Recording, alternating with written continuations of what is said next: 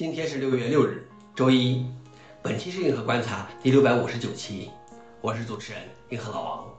今天观察如下：第一条，AI 机器船五月八号航行五周后到达了北美。第二条，谷歌研究在 Chromio 上安全使用 C 加加。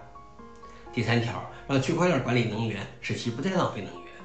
下面是第一条，AI 机器船五月八号航行五周后到达了北美。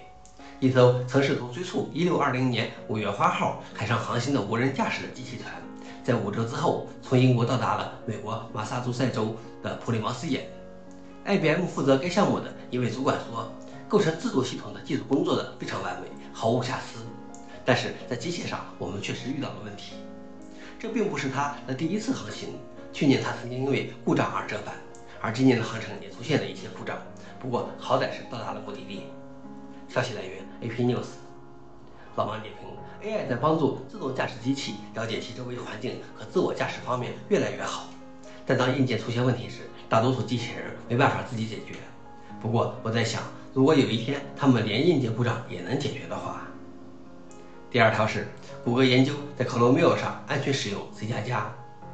谷歌 Chrome 安全团队在最近的一篇博文中说，C 加加允许编写高性能的应用程序，但这是有代价的，安全。虽然如此，他们讨论了使用堆扫描技术来提高 C 加加的内存安全的历程，并提出了一些思路。基本的想法是把明确释放的内存放入隔离区，只有在达到一定的安全条件时才让它可用。在微软改用基于 Chromium 的浏览器之前，也曾在其浏览器中推出了这种缓解措施的版本。消息来源：谷歌。老王点评：我倒是觉得这或许给浏览器漏洞又打开了一道大门。为什么不使用内存安全的语言呢？最后一条是，让区块链管理能源，使其不再浪费能源。区块链技术最被人诟病的地方之一是其能源浪费。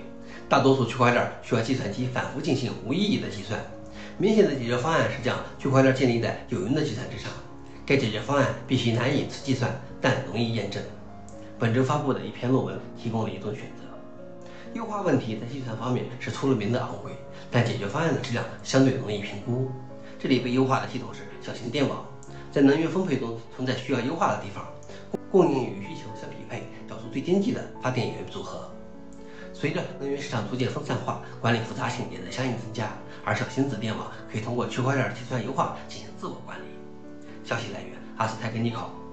老王点评：这倒是一个有趣而值得探索的道路。不但可以部分解决能源浪费问题，而且也有助于利用区块链的其他去中心化特性。